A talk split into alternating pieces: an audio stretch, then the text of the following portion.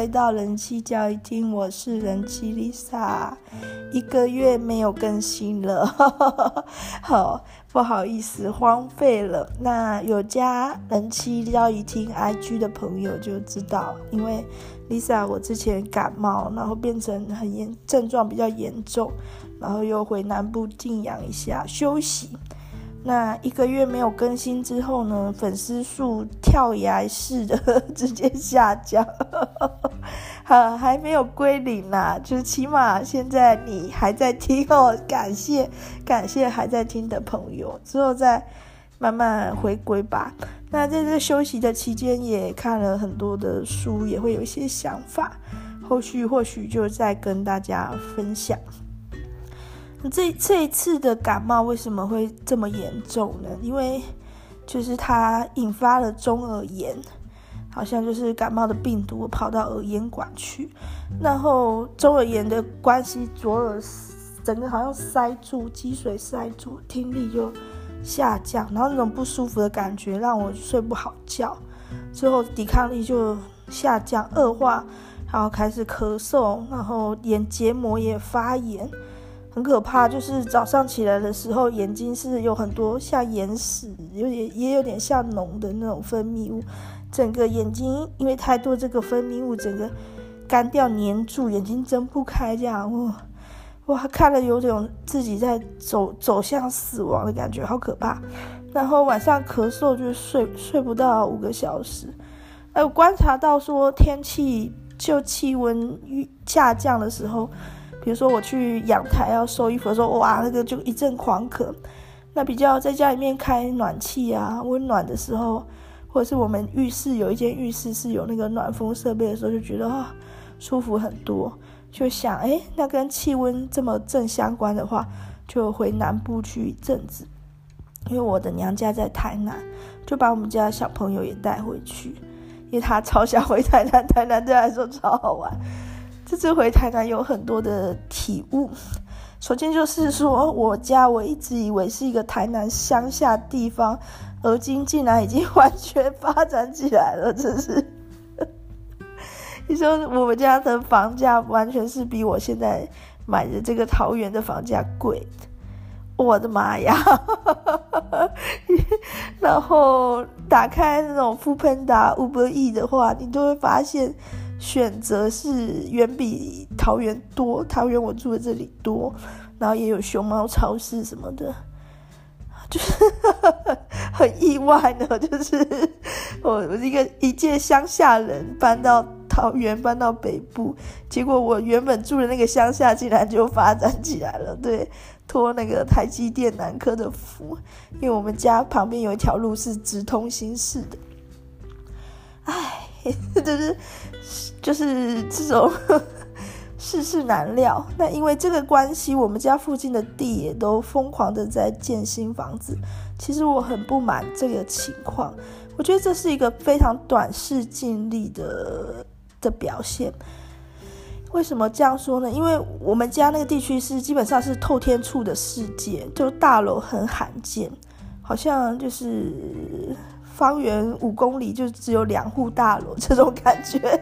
五公里的半径内全部都是透天厝啦。那我爸我们家也是，那只是不同形式的透天，比如说整排的，或者是社区的，或者是独栋的这种差别而已，就几乎都是透天厝。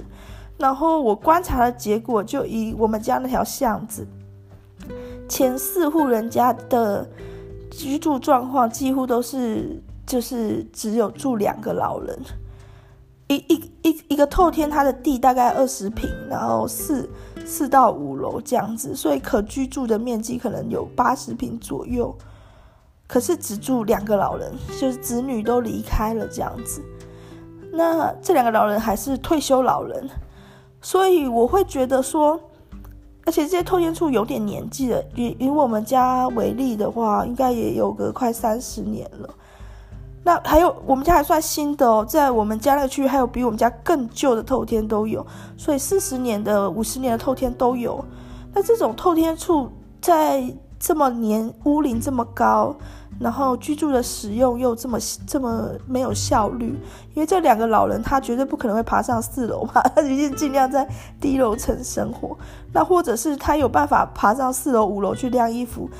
其实大部分人都在一楼晾一晾了。我观察的结果，就年纪越大越不想爬上去。就是他有办法爬上去，他大部分时间他能使用的房间数目还是很有限。那那这些透天厝又即将变成一个老老老建筑或危险建筑的情况下，我觉得应该要跟都市计划一样，也要有个乡村计划。当然，我家那边已经不不能再叫乡村了啦，就是嗯近郊 近郊计划，把这些透天厝的土地应该要再整合重新利用，推出新建案，而不是在空地做新建案。为什么呢？虽然说空地去做一个新建筑的成本是比较低，因为你没有本来的建物要拆嘛，土地比较好整理，而且土地的取得也比较容易，因为在台南很多地这持份就是有一个人完全持有的，所以你只要买下来就可以了。那像透天厝的话，一户二十坪，一户二十坪，一户二十坪，你可能要集合很多户，你才能够有那个地。但是问题是要知道，一个土地它一旦拿来做建筑之后，它就不太可能再恢复它的农地了。那上面的一些钢筋水泥，还有地的一个深深浅浅的破坏，那这这个东西，它曾经是一块可以种种稻的地，真的就是良田。一旦它盖好了这个建筑物，这个良田其实就消失了。就算它不是良田，它只是荒废在那边长草长树的地。它其实对大自然也是有很多的贡献。那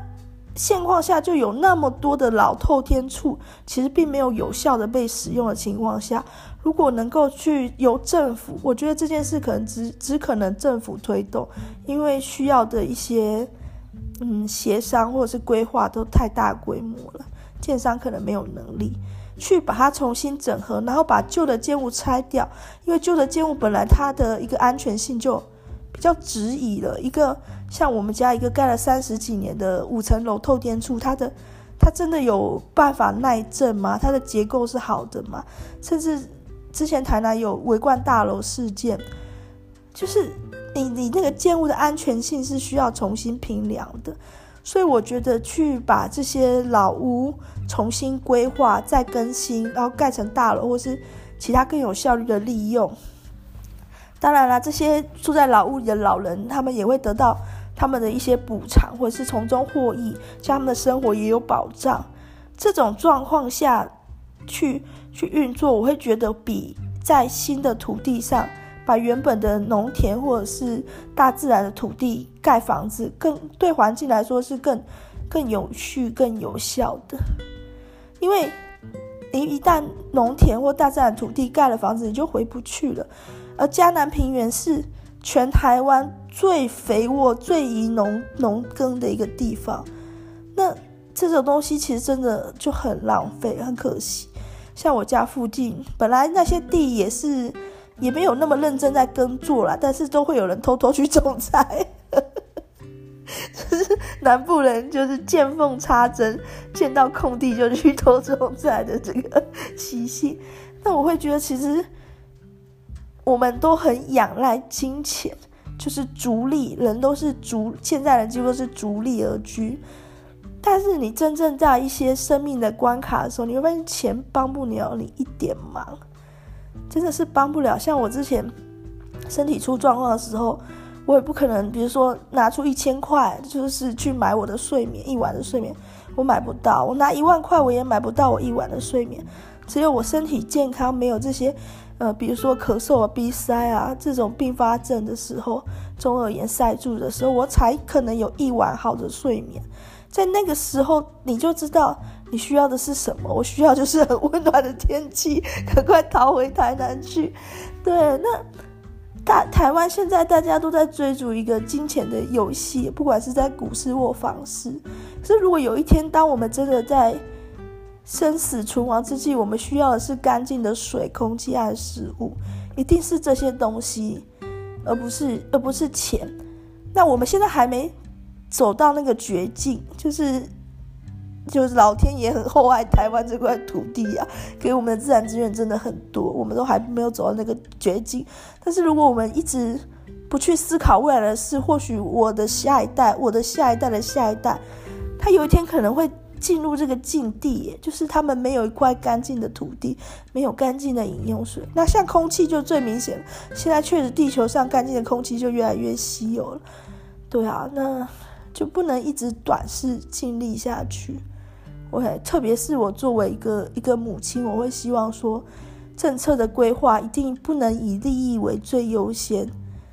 应该要以永续经营，就是怎么样把最大量的资源留给我们的子孙去做一个考量。不过很遗憾的是，我觉得 现在的台南市政府的某一些呃官员首长，应该完全不是这么在想这件事的。实际上，我觉得这已经是预谋了好几代的一些炒房这些事，比如说土地的购买囤积这些事，都是。一直有在官商勾结在做的啦，特别是一个地方，它的政党轮替不是那么的明明确的时候，我觉得这个东西会更严重。对啊，因为都会有一些地方势力的交接这样子。当然有政党轮替也不代表就不会，只是可能就是他不要让前朝者或其他政党得利，他会转移新阵地去炒地而已。可是我觉得。大家的不安全感，想要一直赚很多钱，却没有去想生命真的需要的是什么，会是比较比较遗憾的事。对，然后呃，这次回台南，另外一个收获就是见识了我妈是多么了不起的一个女性。哇，我妈的这个体力、执行力还有洁整洁力，好像是我的无数倍。就是说她的作息，因为我回去又带小孩回去，她就花了很多时间在帮帮助我顾小孩，所以就是牺牲了很多他自己本来应该要有的忙碌的生活，但是被我逼着空闲下来，然后这才知道他本来是早上五点半会起床的人，然后五点半起床就先整理家里，哦，他真的很有。整洁的观念，然后整理完家里就去运动，运动完回来就煮饭，煮他要带去工厂工厂吃的餐，煮我爸的餐，然后之后八点去上班，原本五点要下班，但他一律加班到晚上八点，晚上八点回来之后呢，就再吃他的晚餐。对，因为他吃比较少，所以他晚餐没有在工厂吃，他回家再煮来吃。吃完之后呢，又整理家里，然后又上去洗澡、手洗衣服。哇，手洗衣服完之后十点左右睡觉。那为什么会知道他这么清楚的作息呢？因为我没有办法跟我家小孩一起睡，我咳晚上咳嗽怕吵到我家小孩，所以让我家小孩跟阿嬷，就是跟我妈睡，他才告诉我他的作息是这样。我就说不可以，不可以，不可以，不可以十点睡，五点半起来，就逼我妈要九点睡，然后，然后七点多再起来，对，然后也逼我妈就几乎不能加班，她在我回去的期间就只加班一两天这样子。谢谢我妈，因为愿意为了女儿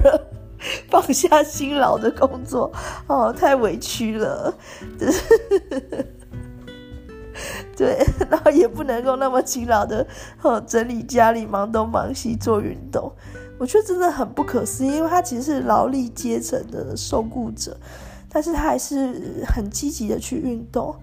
然后有看有追踪我 IG 人就知道我妈超级宇宙无敌瘦，难怪会这么瘦，真的是很拼，了不起。然后我妈期间还一直想拖地，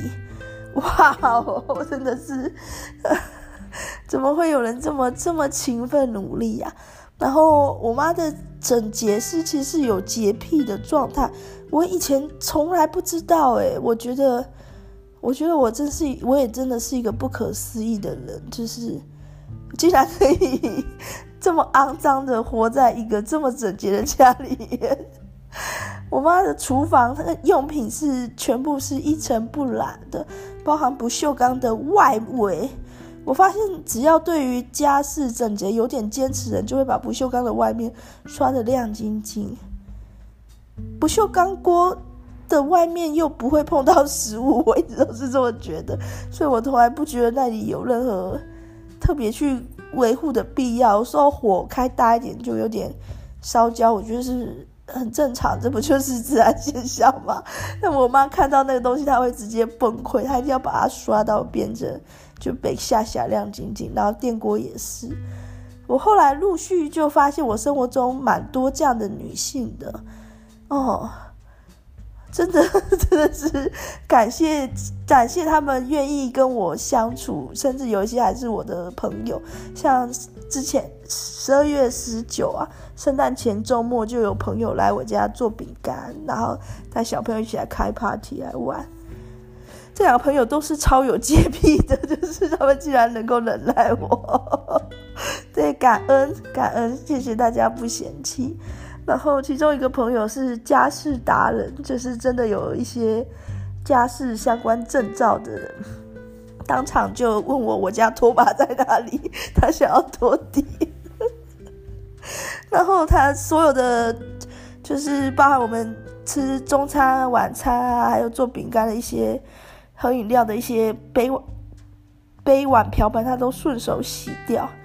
哇！真的太了不起了，然后我先生就跟他说：“你不用啊，我们家有洗碗机啊。”对，不过他就是就是这种家事达人，就是不假他人之手啊，就是了不起。唉，想到我先生跟我真的是好像不知道哪个星球来的肮脏肮脏星球来的生物一样。在这过程中，我先生好像还比我更认真一点。因为最近很常看他在整理厨房，然后也想要找人来清洁家里。我是完全不会在意这个 环境中发生的事。想想我真是好像有点 刷身，就是我会花很多时间去看书，了解社会议题，然后在自己的思想世界里漫游。但是如果地板脏了，我是不会介意的。对，那如果你介意的话，我会说，不然你自己去扫，或者你可以穿室内拖鞋啊。就是我，那我先生后来养成一个习惯，就是在我跟我家小朋友就寝前，他会拿着毛巾来检查我们的脚有没有脏，如果有脏的话，就会帮我们擦干净。因为他觉得，如果你身上是有脏脏的，躺在床上，那床不就也脏脏了吗？这点跟我妈是一样的，我妈也是在就寝前都会检查我家小朋友，因为就算你有洗澡，可是你不可能在睡觉前洗澡，因为晚上是冷的。小朋友我一般都习惯在中午或下午帮他洗澡，